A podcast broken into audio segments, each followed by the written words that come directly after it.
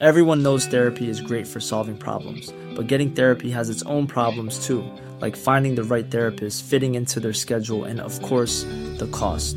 Well, BetterHelp can solve those problems. It's totally online and built around your schedule. It's surprisingly affordable too. Connect with a credentialed therapist by phone, video, or online chat, all from the comfort of your home. Visit betterhelp.com to learn more and save 10% on your first month. That's BetterHelp, H E L P. vamos a poder platicar porque se habían estado pronunciando a través de, comunicados y todo eso, pero agradecemos mucho hoy a la doctora Ana María Salmerón, académica de la Facultad de Filosofía y Letras, voz autorizada además por la Rectoría de, de la UNAM para hablar sobre el tema, que nos tome la llamada. Doctora, ¿cómo está? Buenas noches. ¿Qué tal? Muy buenas noches. Buenas noches. Saludos a ustedes y al auditorio. Gracias. ¿Cuál es la posición de la Universidad Nacional Autónoma de México ante todos estos casos? ¿Qué es lo que dicen? Cuéntenos, por favor, doctora. Bueno, el, asunto es muy complicado. Tenemos en efecto un, una serie de paros, empezando por el de la Facultad de, de, Filosofía y Letras, de la que yo soy profesora, desde, desde principios de noviembre del año pasado. Ya tenemos casi tres meses en paro y estamos eh, profundamente preocupados.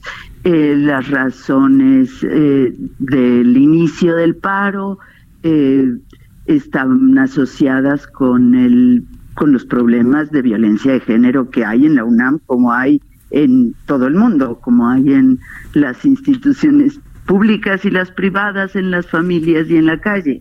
Tenemos un problema serio que no es opinable, vamos, que hay un problema de género en la UNAM, lo hay, como lo hay en otros lados, aunque quizá en la UNAM tenemos un ambiente privilegiado en relación con eh, los índices y los indicadores de la de la de la violencia de género en otros espacios, ¿no? Eh, el, la Facultad de Filosofía y Letras fue tomada hace más de tres meses eh, por un grupo de chicas eh, en defensa de una de, de, un asunto que nos parece perfectamente legítimo, la lucha para combatir la violencia de género es necesaria, es legítima. De hecho, eh, el combate a su existencia. Yo creo que es un imperativo moral que tenemos que perseguir todos.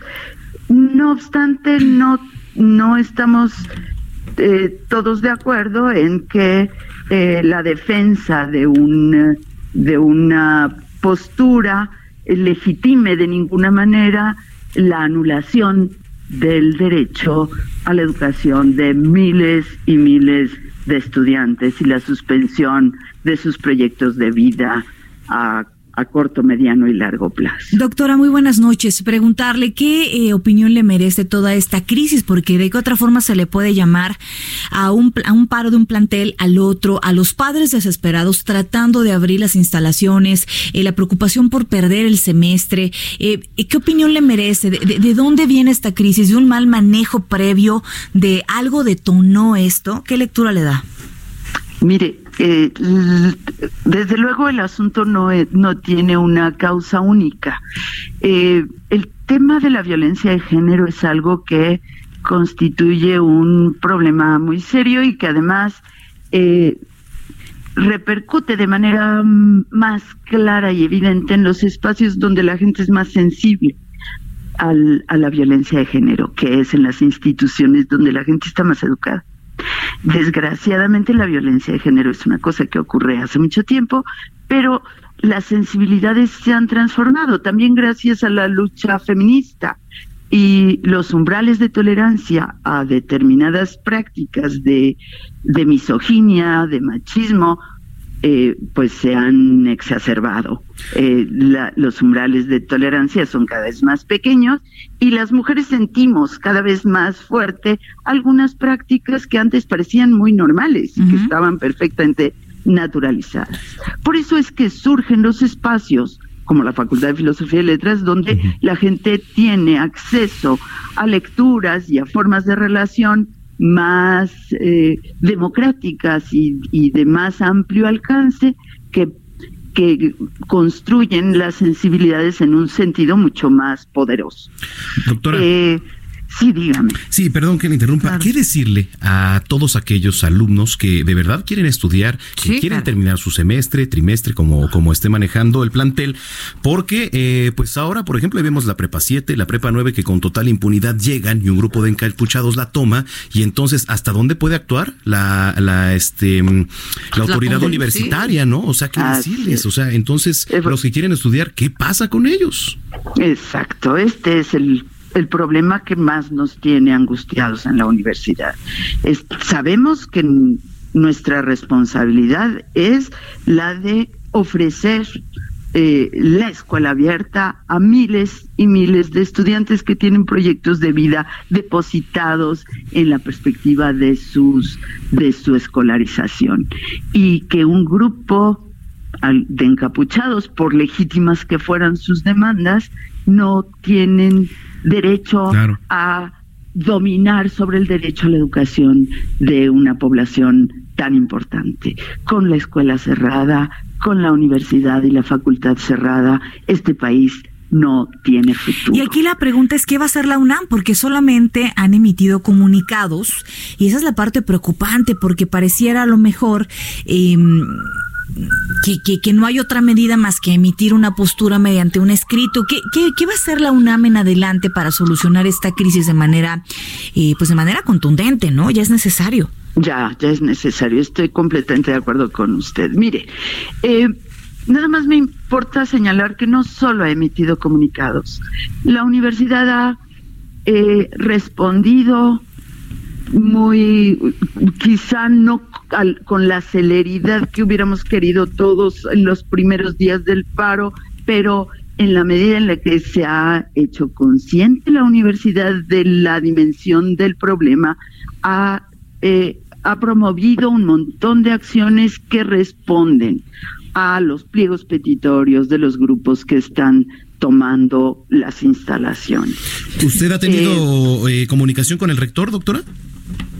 Con el rector no he tenido comunicación, pero sí sé, por ejemplo, que el secretario general de la universidad ha hecho declaraciones ayer y hoy muy contundentes, haciéndose ya cargo de, eh, de las eh, de la promoción de formas de diálogo que permitan el arribo a acuerdos para terminar lo más pronto posible con el paro. El, eh, no, no tengo yo un contacto directo, desde luego, con, con la rectoría. Yo soy una profesora de a pie en la Facultad de claro, claro. y Letras. Sí, sí, sí, yo y, sé. y, y la mirada que, que, tenemos, que tengo yo, creo, se parece mucho a la actitud más reciente por parte de la torre de rectoría. El propio eh, secretario general, el doctor Lomelía, ha declarado hoy que se hará cargo ya directamente la rectoría de los diálogos con los grupos. La universidad no es un espacio en el que la represión eh, se tenga ninguna cabida, porque es porque la universidad sabe que lo que le toca es educar y también sabe que no se educa reprimiendo. Eh, por esto es que es tan complicado. Si, si la universidad creyera que educa reprimiendo, pues sería muy fácil llamar a la policía y sacar a los que están ocupando instalaciones. Tiene que, eh, la forma de intervención de las autoridades de la UNAM tiene también un propósito educativo, como lo tienen que tener todas las acciones que tomemos, todos los profesores, los trabajadores y las autoridades, y desde luego los estudiantes y sus padres que hacen esfuerzos extraordinarios ah, pues por enviar a sus hijos al, a la escuela para para ponerlos en contacto con el saber y el conocimiento. Claro, claro. Para eh, entonces sí sabe la universidad lo grave que es mantener suspendida la vida y los proyectos de tantísimos miles de estudiantes. Eh, sabe la universidad y está haciendo lo posible. Lo que sí estoy segura es de que la universidad también sabe que a golpes no.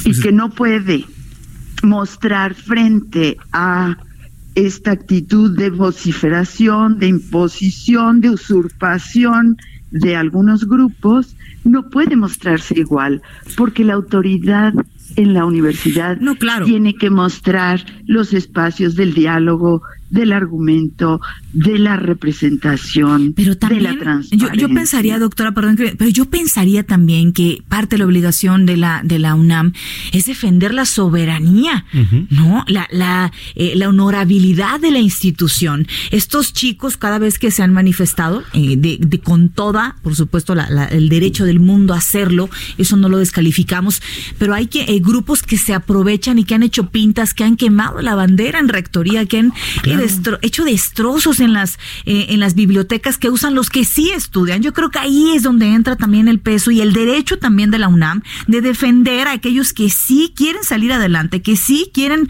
prepararse para hacer mejor este país y eh, pues posible, yo sé que usted es una académica de a pie, como bien lo dice, pero sí es necesario que la UNAM sepa que necesita otra manera de resolver este problema y la necesita ya, porque desgraciadamente ha dejado escalar este problema que si lo hubiera atajado desde la primera vez que hubo un paro, pues hubieran evitado todo este problema, ¿no? Podría yo estar más de acuerdo contigo, Brenda. Eh, desde luego es, es una posición que no podemos dejar de ver los profesores en la universidad. Eh, parte de nuestra tarea es poner límites, porque educar también es poner límites. Uh -huh. El problema, creo, también puede tener que ver con que quizá muchos de estos grupos no son necesariamente estudiantes. Claro, no lo son y están dispuestos a, a dialogar. Es clarísimo que no. Si están encapuchados, fueran, si están al interior de la... Algunos serán estudiantes, algunos ingenuamente engañados, algunos creerán que es una forma legítima de participación política. No dudo que lo haya.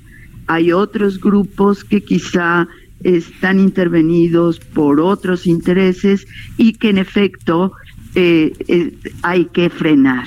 Eh, estoy completamente de acuerdo. Lo que pasa es que no es fácil distinguirlos. Claro. Y no, no es trivial la intervención de mano dura porque no es la mano dura lo que la universidad quiere enseñar. La universidad lo que quiere enseñar es a dialogar, a pensar, a discutir con argumentos.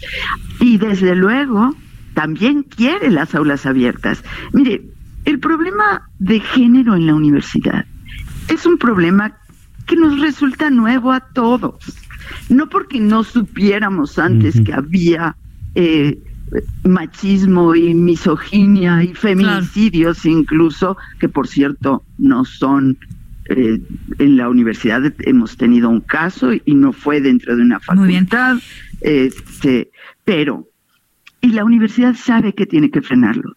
Las demandas que están hoy en juego o que parecieran estar en juego tienen que ver con la con la pugna por formas de relación distintas. Doctora, eh, desgraciadamente el tiempo siempre nos apremia aquí sí, al aire. Le agradecemos siento. muchísimo que haya platicado con nosotros, de verdad. Este, lo agradecemos de antemano y seguiremos si nos permite con la vía de comunicación abierta con usted. Al contrario, agradezco a Un ustedes. abrazo. If you thought the only way to get a more defined jawline with natural looking results was through surgery, think again. Juvederm Volux XC is a non surgical injectable gel filler that improves moderate to severe loss of jawline definition and can help you achieve natural looking results with little downtime. Even better, this improved definition lasts up to one year with optimal treatment. No maintenance required. Improve jawline definition for a smooth, sculpted look with Juvederm Volux XC. For important safety information and to find a licensed specialist, visit juvederm.com. That's J U V E D E R M.com. Not for people with severe allergic reactions, allergies to lidocaine, or the proteins used in Juvederm. Common side effects include injection site redness, swelling, pain, tenderness, firmness, lumps, bumps, bruising, discoloration, or itching. There's a risk of unintentional injection into a blood vessel, which can cause vision abnormalities, blindness, stroke, temporary scabs, or scarring. Talk to a licensed specialist to find out if it's right for you.